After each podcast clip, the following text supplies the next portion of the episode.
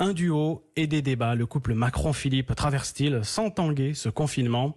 Pas si sûr malgré de récents démentis officiels. Avec nous, Michael Darmon. Michael, depuis le début de la semaine, Édouard Philippe et Emmanuel Macron euh, s'expriment tous les deux chaque jour à propos du déconfinement. Et plus on les écoute, Michael, moins ils sont sur la même longueur d'onde. Et oui, hein, les écarts de langage se creusent de plus en plus entre eux. Dernier exemple hier à Poissy avec la réponse d'Emmanuel Macron qui est revenu sur le risque d'écroulement de l'économie de la France évoqué par Édouard Philippe. Je n'ai pas ces grands mots à répliquer le chef de l'État préférant parler d'un choc massif. Mais la joute verbale entre les deux têtes de l'exécutif ne s'est pas arrêtée là. À peine deux heures plus tard, devant les députés, Édouard Philippe a maintenu son propos, redoutant le risque de l'effondrement de la production.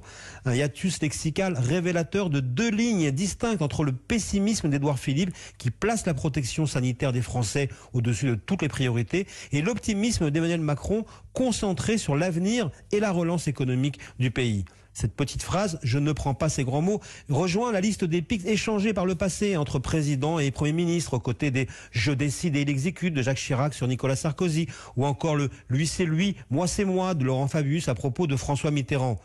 Des tensions de plus en plus palpables, peut-être tout simplement liées au confinement, comme dans beaucoup de couples, ou bien s'agit-il d'un malentendu plus profond? Certains parlent déjà d'une nouvelle forme de cohabitation. Michael Darmon le fait politique tous les jours dans la matinale d'Europe 1.